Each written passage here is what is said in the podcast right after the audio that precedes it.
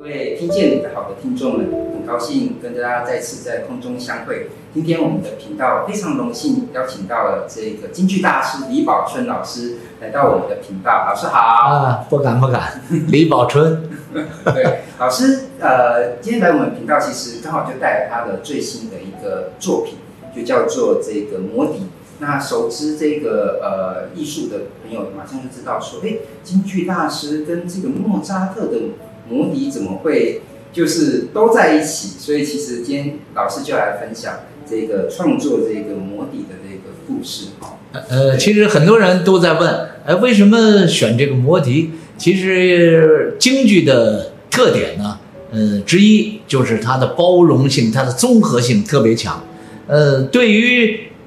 改编这个呃歌剧和音乐剧呢，嗯、呃，又比较。容易得心应手，因为音乐剧跟歌剧啊，它的空间潜力呢，嗯，很大。打个比方，他呢是唱故事，我们呢是演故事，所以我们可以发挥我们的特长来丰富呃这个原著的一些表演方面的一些嗯状态。而且这是老师一系列的作品，因为在这个二零二一年的年初，老师其实也推出了另外一个也是类似跟这个西洋雨果的呃弄臣对 Rigoletto 对，所以这是老师一连就是连续性的这种呃戏剧的美学的概念。呃，其实也谈不上什么连续不连续，因为总在想呢，嗯，新创戏和我们一直在做的新老戏。总有一个这个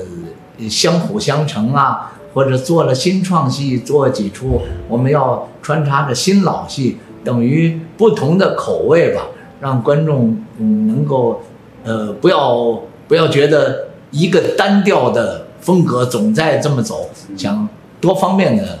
来拓展一下。哎，这边就出现了两个专有名词，一个是新老戏，一个是新创戏。可不可以为我们的听众解释一下这两个词汇呢？好，我先说这个新创戏，大家都熟悉，就是等于重新嗯改编的，是或者是呃等于呃比如什么故事，大家熟悉的故事、熟悉的人物，或者是西洋的戏，我们拿过来呢，重新给它从头起，这叫新编的一个戏。新老戏呢，就是我们把传统戏呢重新给它包装起来。呃，比如说我们前一段演过那个这个渭南之战，嗯、呃，我还重新创作了一个嗯《奇缘报》，这都是传统戏的经典。我们这取其精华，重新在视觉上、听觉上给它丰富了。嗯、它的基础。是传统剧目，我们重新包装叫新老戏，让你感觉有新意，又嗯品味到了传统城市、传统戏曲的那个呃剧目的特点。新创戏就是像刚才说的，完全是新的，没有任何的约束和没有任何的那种让你哎沿着这个路走，没有任何的新意都可以展现。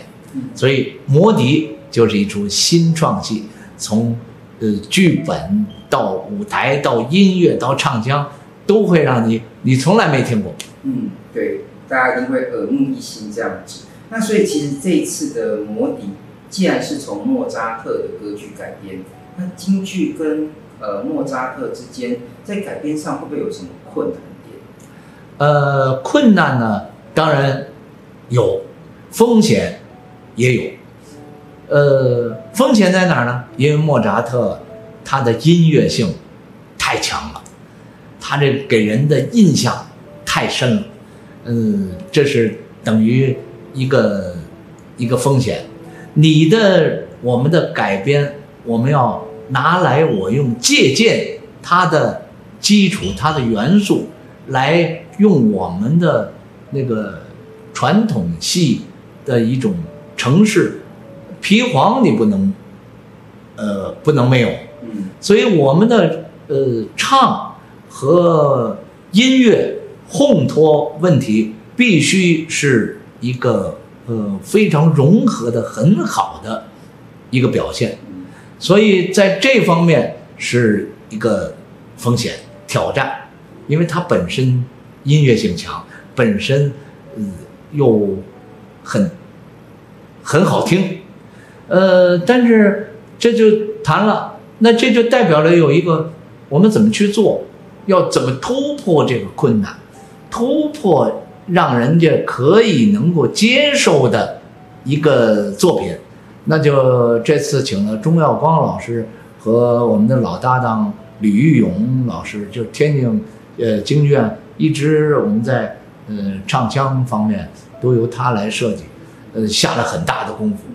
到今天我可以这么说。嗯，从音乐上讲，从唱腔上讲，都非常融洽，非常成功，运用了呃原曲的那种嗯元素，又发挥了我们的特长，嗯、呃，创出了一种你似觉的熟悉的陌生人的那种感觉。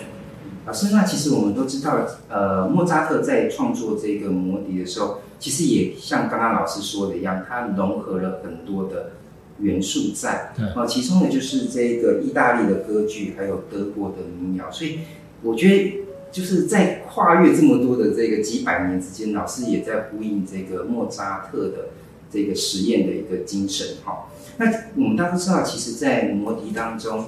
有一个非常重要的一个曲目，就是非常经典的这个复仇的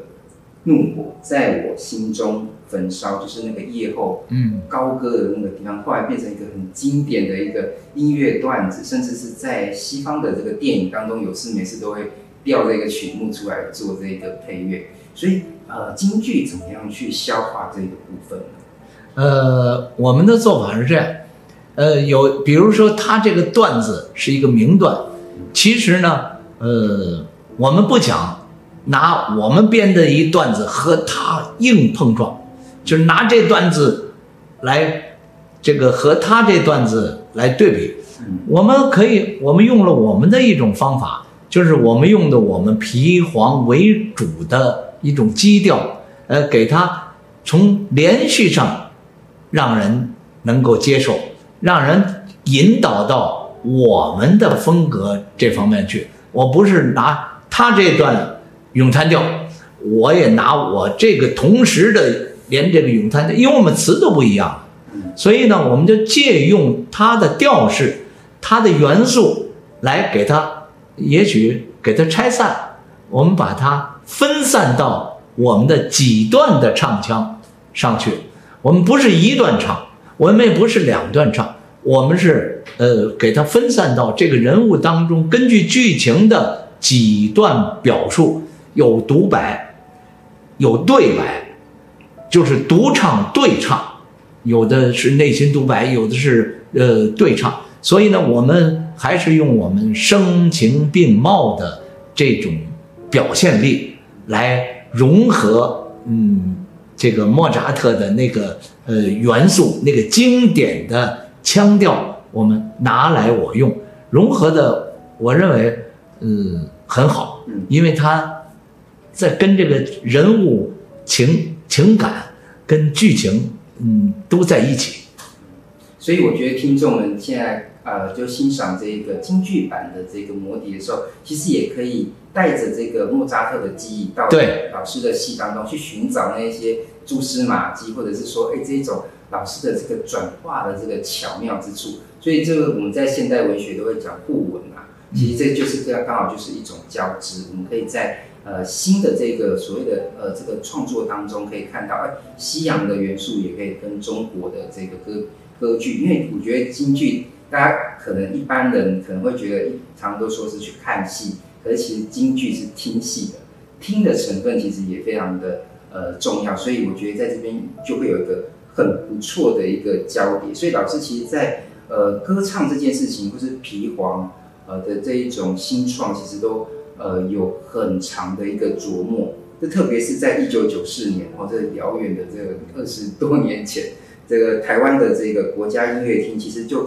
举办了这个李宝春与两岸的国际国剧巨星交响乐下唱皮黄的这个音乐会。所以，呃，老师，你以你的这种实际的演出经验来看，就是说你会怎么样去带带演员呢？就是说，比如说你现在在编导呃魔笛这个这个作品的时候，那个传统京剧演员怎么样去对西洋歌剧去消化，然后再表现？呃，我们这个传统戏曲啊，呃，咱们就说京剧，刚才我说了，呃，它的这个包容性啊，综合性。特别大，嗯，它可以跳跃，它可以，现在最时尚的话叫跨界，嗯，但是它跨出去，它还嗯没有失掉自己的那个味道，自己的基础，呃，这个正像刚才你说的那个皮黄，你这个唱京剧，这个交响乐唱京剧，其实交响乐是完全叫洋乐嘛。它如何跟皮黄，呃，搅在一起，而且搅得相融，而且搅得顺耳，搅得你感觉你你丰富了，所以呢，我们唱的感觉呢，有了交响乐，你恨不得那种气都会也很强，因为它烘托着你啊，那种情绪会有一种跟一把胡琴的感觉。不一样，所以呢，呃，在这方面呢，我认为是一种，既然呃，也可以说是一种创新，也可以说呃，是一种必然的趋势。为什么说必然趋势呢？现在的观众不一样，现在的年轻的观众，他的要求，他的欣赏那种倾向性都在变。呃，所谓，呃。他要求新，新在哪里？怎么新呢？对我们是一个挑战。我们的风格，当然我们在改革方面呢，嗯，有各种不同的风格，各种不同的路子，都可以尝试。我们嗯，新剧团的这个路子尝试是还是保持着我们传统的腔调，然后呢，嗯，用各种各种手法。各种的一种嗯元素来丰富我们，所以就拿来我用，不伤我们的基础。嗯，所以老师剧团中的这个学员或者演员，其实平常就要吸收非常多的这个对。所以你包括像我们这次的夜后，嗯，宇轩陈宇轩，嗯，他去学声乐。学声乐学什么呢？学声乐的那种用对声音的用法，因为这个戏有很多呃超脱皮黄的一种腔调。学声乐怎么用法？学声乐的用法如何又要结合到我们传统的那种腔调的融合？这都是学习和融合的一种挑战。呃，这是在演唱方面，在表演方面一样。我们的表演超脱了传统城市的表演，我们又拉近了呃跟观众的那种直接的嗯碰撞，嗯，有很多戏剧的一种表现，所以我们的追求也是呃不要成为一个杰出的传统京剧行当演员，我们希望我们的青年演员都能做一个。全方位的表演人物派的演员，嗯，就很值得期待。因为老师已经特别讲到，就是呃，老师主持的这个台北新剧团啊，台北新剧新剧团啊，对。所以其实老师在这个一九九零年代的时候来台湾嘛，其实你那时候对台湾的戏剧的环境的感受跟看法是什么样？然后也可以请老师分享老师主持这个台北新剧团的这个故事吗？呃，我我这么些年了，将近三十来年的呃接触，包括我们现在的年轻演员们，嗯，其实我的呃感受还蛮深的。呃，我们台湾的年轻演员啊，的特点就是他接受新的东西啊，嗯，他吧兴致很高，他不排斥，他也接受的很快，呃，他能融合这个新的一些元素啊，呃，比如说跨界怎么跨，他脑子比较开放，比较活，这是我们的一个嗯现象。但是我们也有这个弱的地方，呃，这就是他先嗯容易接触，容易吸收，他也愿意，但是在传统城市的这种磨练的功力的角度上，我们的基础比较差，这等于传统基础比较差，这就是有利有弊，他的差。嗯，也许他的传统城市表现的痕迹小，所以他融合新东西就比较快，他比较容易。但是呢，他如果要求他表演从传统城市当中提炼出一些表现能力的话，这种基础能力就弱了，因为讲白了就是功夫不够。所以这种真是很难取舍，很难很难取。所以现在我们的年轻呢都很努力，在加强我们的基础训练，然后多学我们的呃各种元素，能够融合。嗯，那老师当当年是怎么去就是创办这个团的？在什么时候？呃，这个呢是开始呢由这个嗯辜振甫呃辜老先生。嗯，来支持，呃，这个辜公亮文教基金会，嗯，来推展，呃，这个传统戏曲文化，成立了台北新剧团，嗯，招揽了，就是很多，嗯，戏校毕业的年轻的一些，嗯，演员，来参加了这个团队。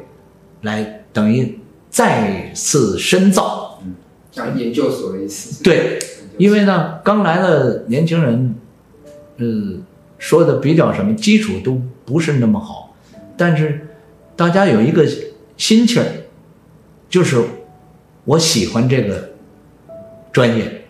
我想为他继续努力，所以在这个向心力的情况下呢，由公公亮文教基金会的。嗯，大力的一个支持，嗯和推动，所以新剧团的年轻演员真的蛮优秀、蛮出色。其中最重要一点，他们有一种敬业努力的精神。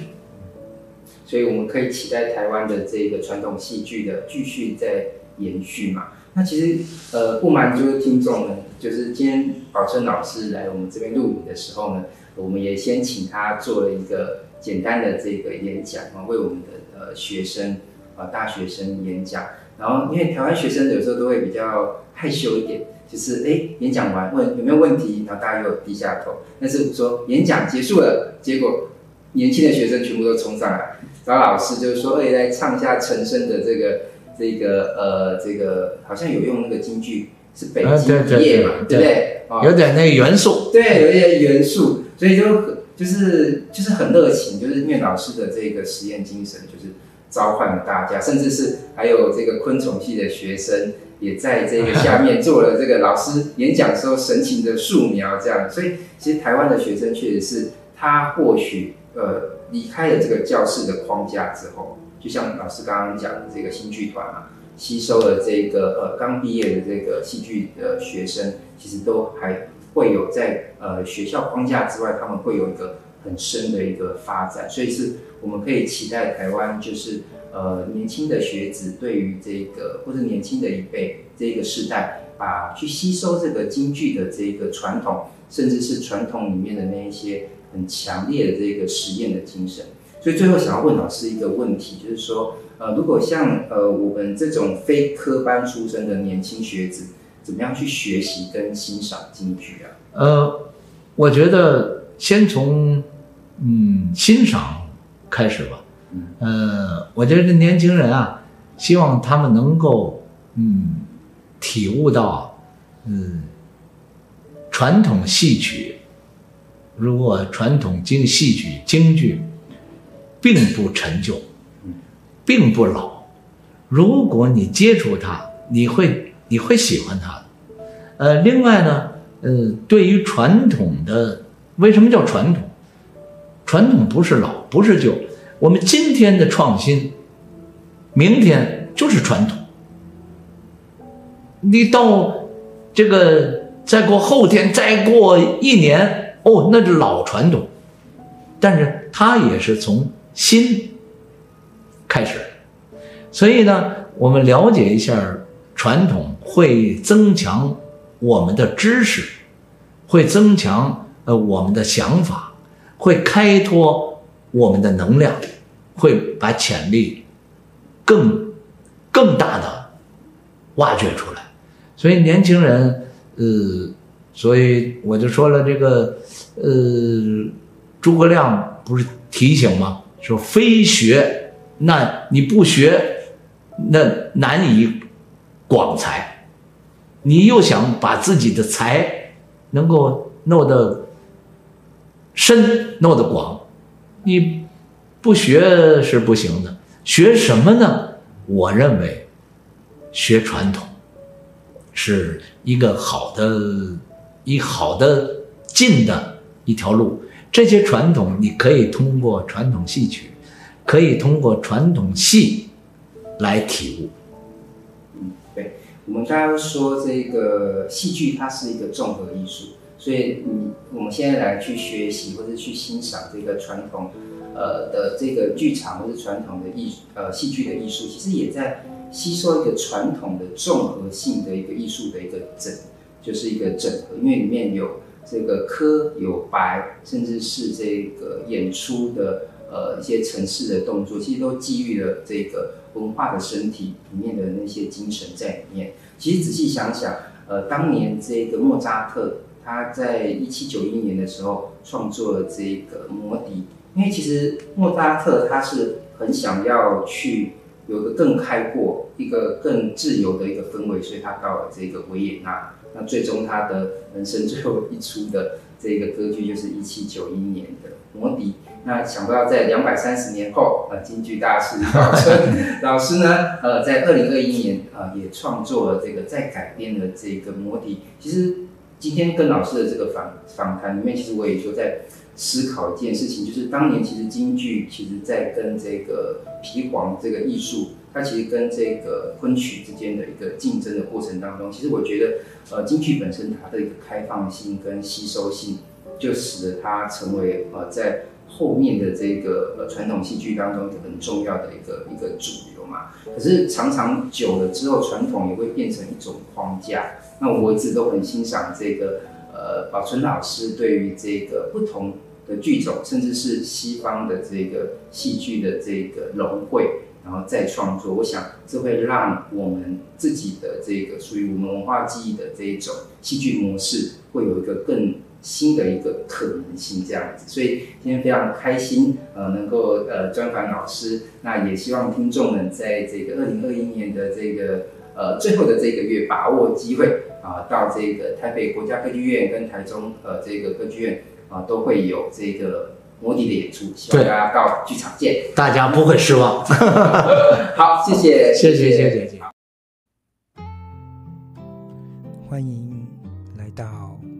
见你。的好，让一首诗、一个故事、一场电影，也能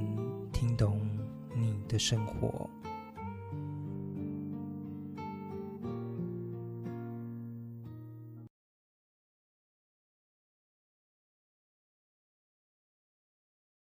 然后我扮演的是一个业界的一个女王，她就是权欲心特别的重。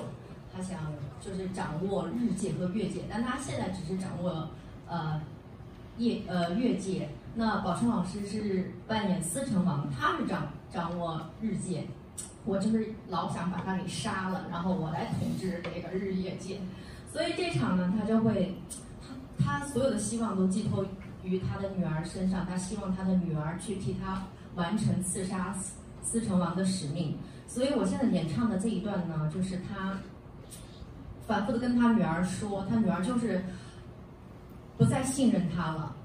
他很爱他的女儿，可是他女儿就是接受很多正面的一些想法以外，他女儿自己很善良，有一些别的想法。那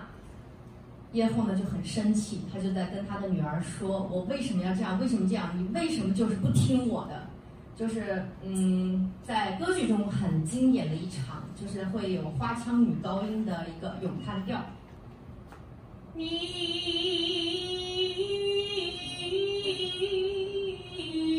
不懂，你不懂命运多变，生日梦，你不懂强者为尊，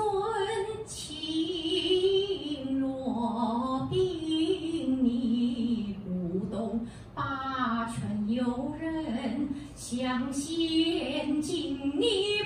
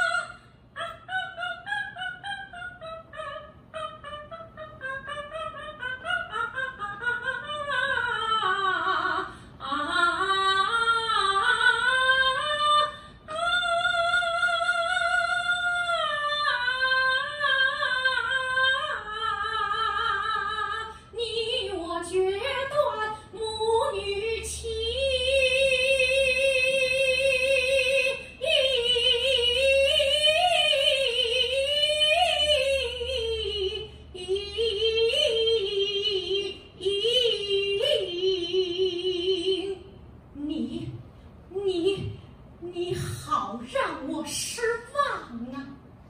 谢谢。